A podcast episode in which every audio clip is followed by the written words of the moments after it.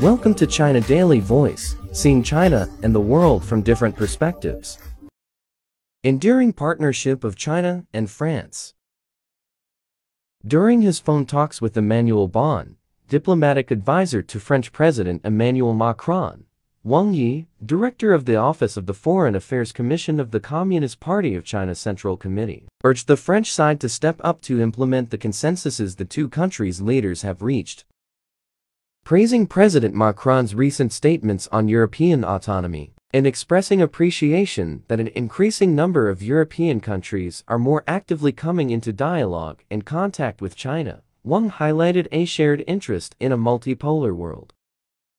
As two major forces in the process toward that goal, Wang said, China and Europe should think of each other more as cooperative partners, less as rivals. He also appealed for concrete actions by developed countries to support the development of the global south, of which he said China is a member.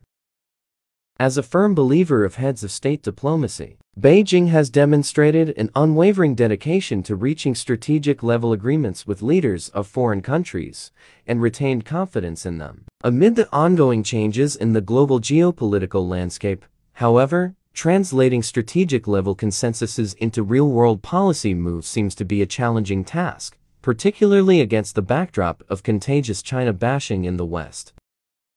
When it comes to relations with the United States, for instance, Beijing has found it frustrating that Washington has constantly eaten its words on stabilizing the volatile bilateral ties. Each time Chinese and U.S. officials have met to compare notes on the matter, Chinese officials have made the request that the two sides work together to implement the consensuses the two heads of state reached during their meeting in Bali, Indonesia on properly managing bilateral relations.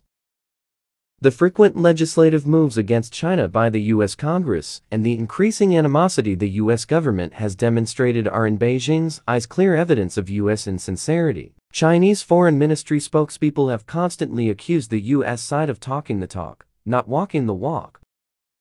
Institutional constraints aside, implementing what the Chinese and French leaders agreed may face less obstacles considering the long tradition of pragmatic cooperation both France and the broader Europe have with China. As Wang told Bonne, China and Europe share more common interests. And those interests are not limited to the economy and trade. The two sides have similar visions of a fairer, more just world order.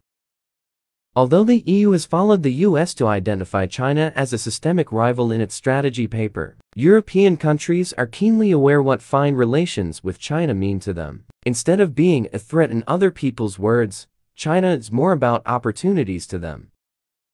It is hoped that the French side will continue pursuing a rational and positive policy toward China and play a constructive role in the healthy and stable development of China-EU relations. That's all for today. For more news and analysis, buy the paper. Until next time.